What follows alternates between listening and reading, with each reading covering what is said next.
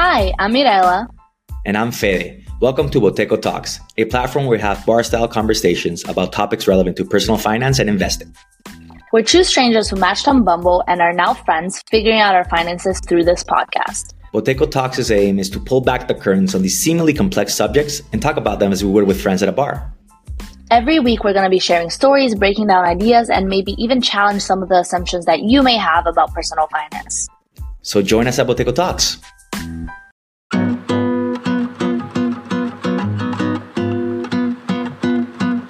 Hola, bienvenido a Controla tu Bienestar.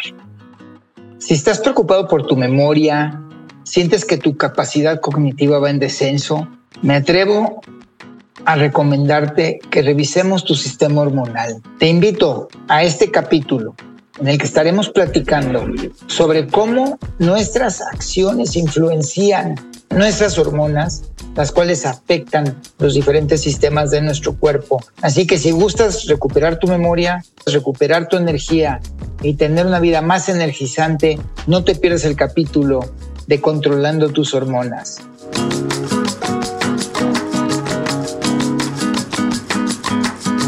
La doctora Ana Cabeca ha dedicado su vida a investigar cómo poder ayudar principalmente a las mujeres a controlar los cambios hormonales en su cuerpo. Quiero recordarles algo, todos los hombres que están en este momento escuchando, nosotros también pasamos por algo llamado la andropausia, que sería la menopausia masculina. Pero independientemente de eso, estamos llenos de hormonas. La insulina es una hormona, el cortisol es otra hormona, la testosterona, y debemos de aprender cómo nosotros los hombres, sobre todo conforme avanzamos en la edad, tenemos que aprender a controlar los niveles de hormonas en nuestro cuerpo para tener una mejor calidad de vida. Lamentablemente vemos fuertes cambios en las tendencias y cada vez más observamos cáncer de mama en los hombres, efectos colaterales de andropausia, falta de energía, falta de líbido, falta de ganas de vivir y muchos otros malestares que no se relacionaban con cambios hormonales. Hay muchas intervenciones en común que nos van a ayudar a prevenir malestares innecesarios. El primero de ellos, revisemos las modas a las que estuvimos viviendo en los últimos 20 o 30 años. En los 80 el culprito de la salud eran las grasas y decidimos irnos a las famosas low fat, low sugar, no fat, no flavor, no sugar. ¿Qué sucedió? Que sí, hicimos dietas muy bajas en grasas, me incluyo, o sea, me declaro culpable, pero esto nos vino a afectar gravemente. Las hormonas surgen y se producen de la grasa que consumimos. El evitar comer grasas nos causa una gran deficiencia en nuestro funcionamiento. No les estoy diciendo que vayan a McDonald's y se coman dos hamburguesas, pero que sí hay grasas sumamente positivas como el aguacate, el salmón, las nueces, las semillas, que además de darnos energía, nos ayudan a mantener balanceada nuestra producción hormonal. Ahora, los endulcorantes, estas azúcares sintéticas industrializadas, constituyen otro asesino hormonal. Las marcas famosas como esa la sacarina, que también se conoce como sweet and low en el hemisferio norte, el equal, aspartame, el Splenda, todos estos endulcorantes matan nuestras hormonas o evitan que nuestro cuerpo produzca las hormonas que necesitamos, interfieren con ese balance que necesitamos en nuestro cuerpo. Y sobra mencionar el incremento geométrico del consumo que ha habido todos ellos.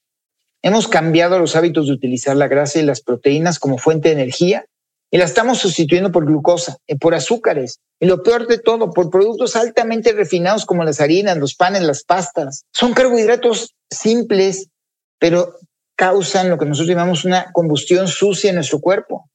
La glicación, el añejamiento prematuro de nuestras células, independientemente que ocasiona que nuestras hormonas disminuyan en cantidad, afectando todos nuestros sistemas, especialmente las hormonas que protegen nuestro cerebro.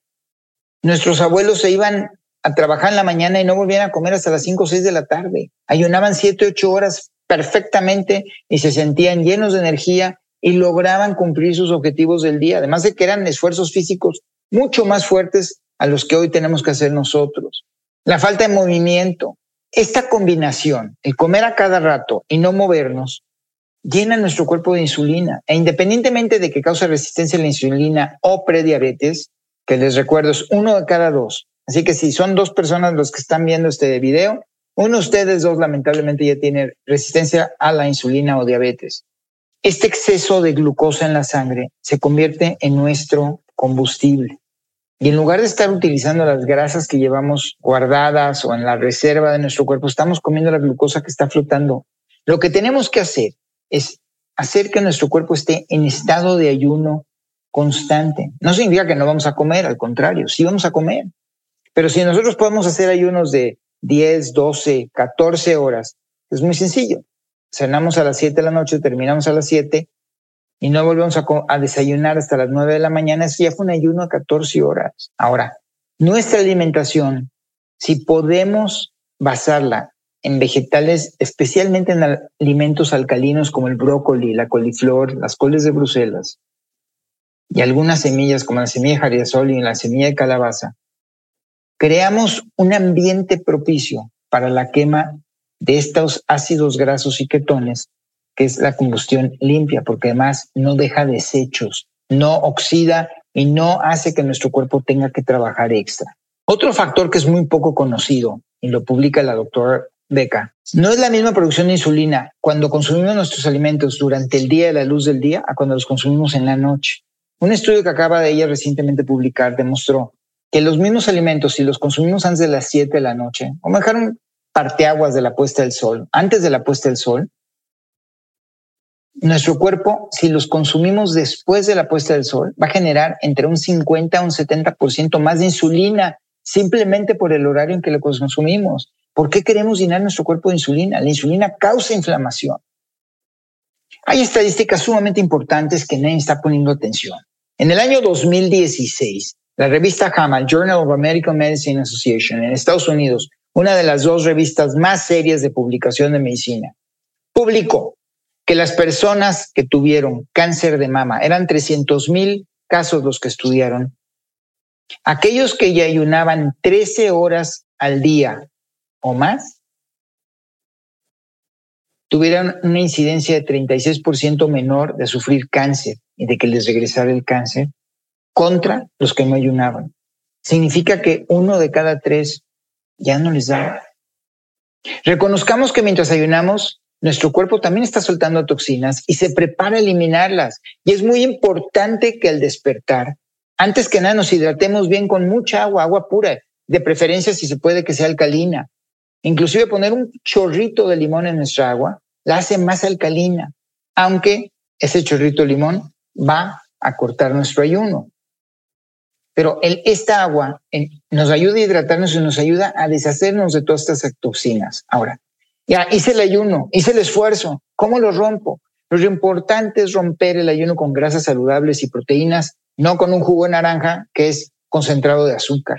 Por ejemplo, un cuarto de aguacate, nueces, almendras, semillas de calabazo, semillas de girasol, inclusive revolverlas, aceites de coco. Esta combinación de grasas y proteínas nos permite evitar que nuestro cuerpo produzca insulina y que entre en ketosis, que nuestro cuerpo siga quemando ácidos grasas. Y esto, combinado con el agua, nos ayuda a que al medir el pH de nuestra orina, nos daremos cuenta si estamos, número uno, bien hidratados. Dos, si tenemos una buena carga de nutrientes y minerales. Probablemente pues, estamos tomando líquidos en exceso. Pero lo tercero, que es lo más importante, cómo estamos manejando el cortisol en nuestro cuerpo. El cortisol afecta los receptores mineralocorticoides, incrementando la secreción de hidrógeno, el cual convierte la orina en más ácida. Por lo que concluimos que ahora que nosotros podemos tener nuestro cuerpo en ketosis, vamos a tener una combustión mucho más limpia y vamos a crear menos oxidantes. Es bien importante entender cómo funciona nuestra carga hormonal, cuándo hay que reducirla y cuándo hay que incrementarla.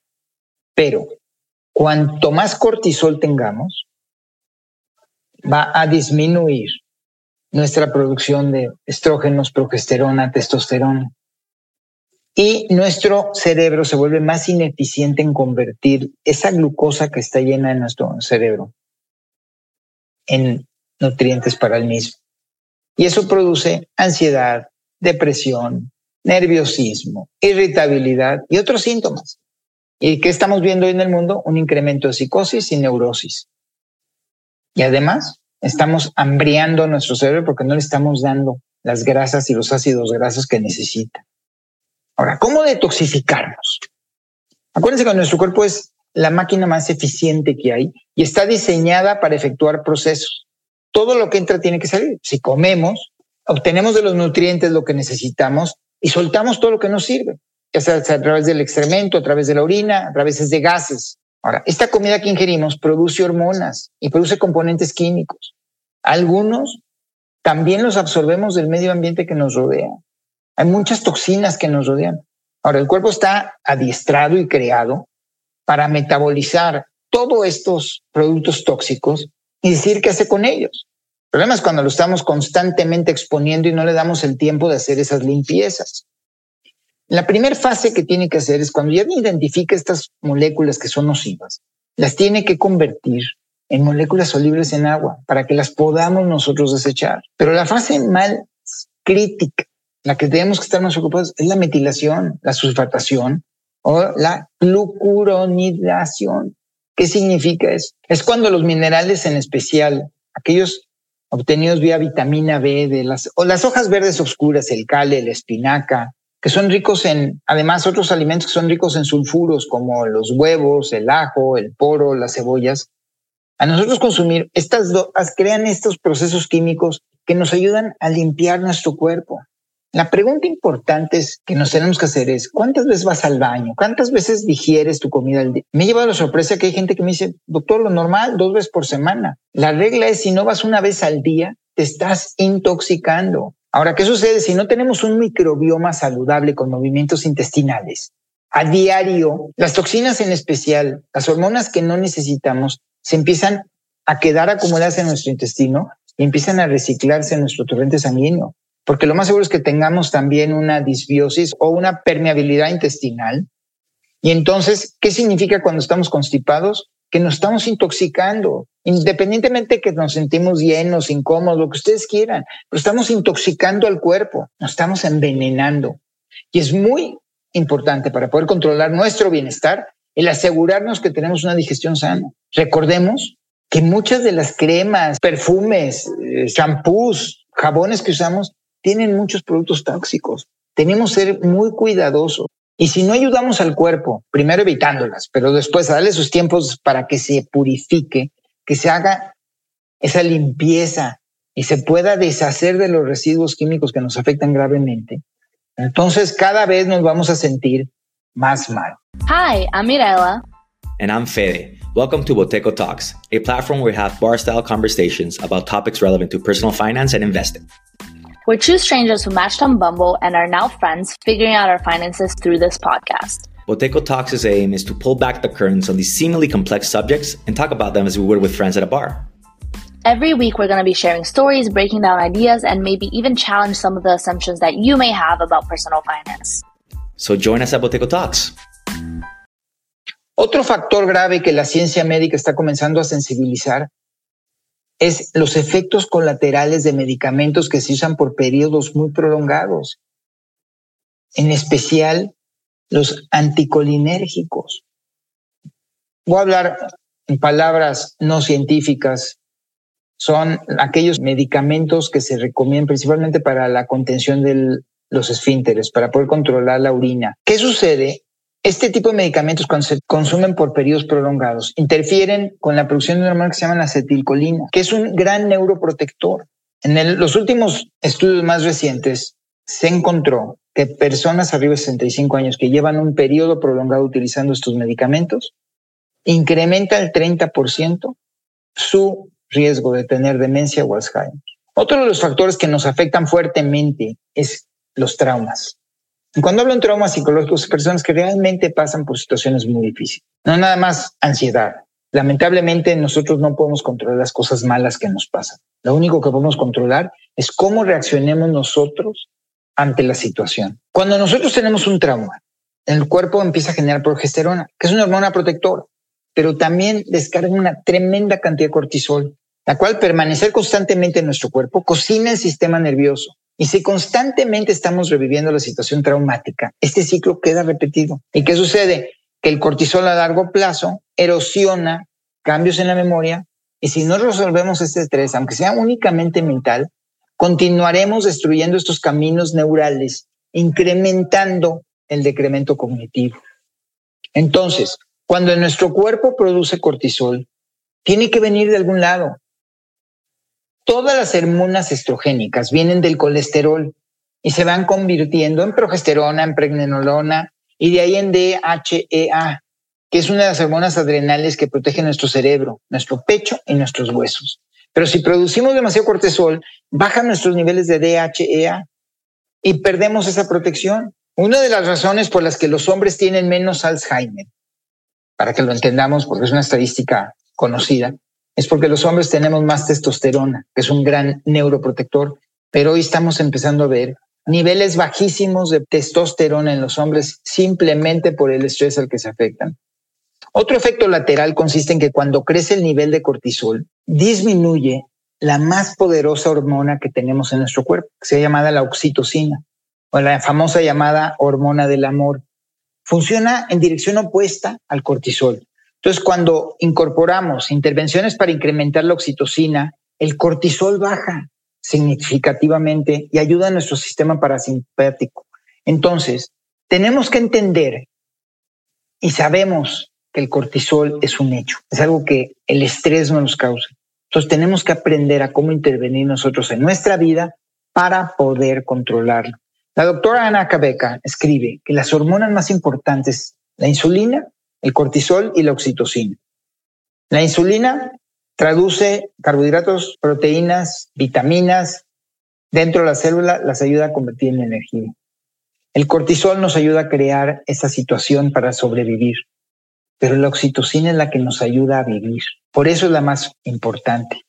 ¿Por qué vivimos? Para gozar, alegría, paz, conexión, comunidad, familia. En el momento en que nosotros controlemos nuestro estrés, podemos incrementar estos sentimientos de bienestar. Riámonos, contemos chistes, mejoremos nuestro sentido del humor, relajémonos. Todas estas acciones ayudan a disminuir el estrés e incrementan la oxitocina. Me pregunto, normalmente decimos que un vaso de vino al día incrementa nuestro bienestar. Y hay muchísima contradicción y mucho conflicto en las opiniones. Yo me hago una pregunta. ¿Es el vaso de vino el que nos ayuda? ¿O las personas con las que estamos reunidos y lo estamos compartiendo? Yo creo que el segundo es más importante que el vaso de vino en sí.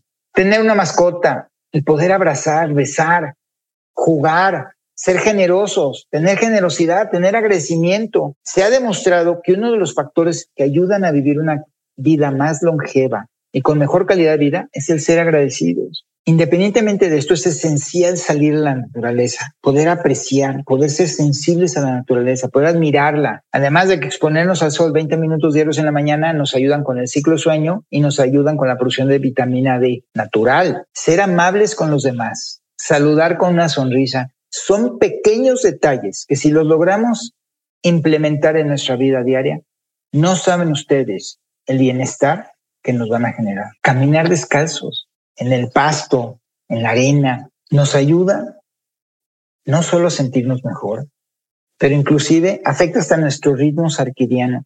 Y al nosotros poder afectar nuestros ritmos, tanto el circadiano como todos los sistemas que tenemos dentro del cuerpo, creamos muchos círculos virtuosos que unos ayudan a que los otros en conjunto nos den cada vez sentir mejor.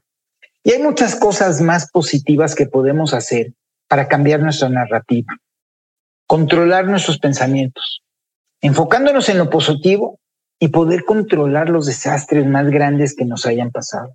Lamentablemente nuestros hábitos del pasado, que se consideraban positivos, porque así nos enseñaron, que el cereal con leche en la mañana era el mejor desayuno, han destruido nuestro microbioma. Además que los alimentos de hoy no necesariamente tienen el mismo contenido de micronutrientes.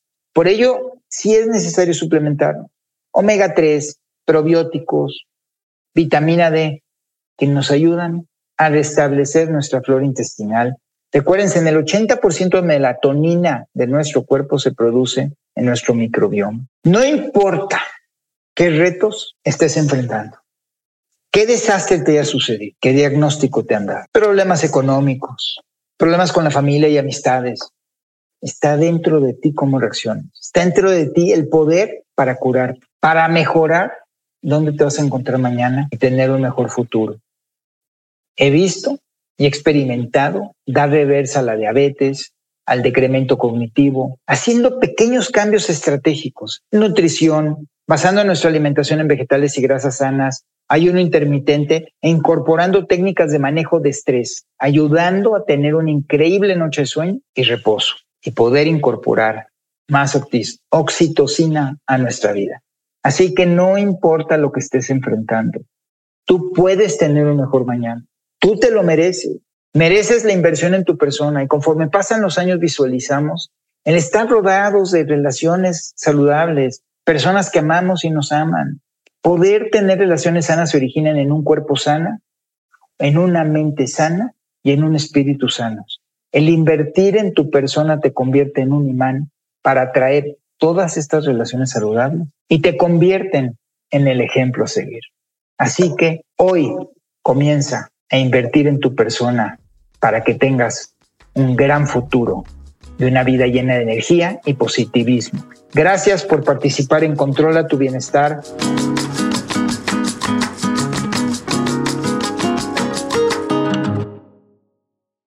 Hi, I'm Mirella. And I'm Fede. Welcome to Boteco Talks, a platform where we have bar style conversations about topics relevant to personal finance and investing. We're two strangers who matched on Bumble and are now friends, figuring out our finances through this podcast. Boteco Talks' aim is to pull back the curtains on these seemingly complex subjects and talk about them as we would with friends at a bar. Every week, we're going to be sharing stories, breaking down ideas, and maybe even challenge some of the assumptions that you may have about personal finance. So join us at Boteco Talks.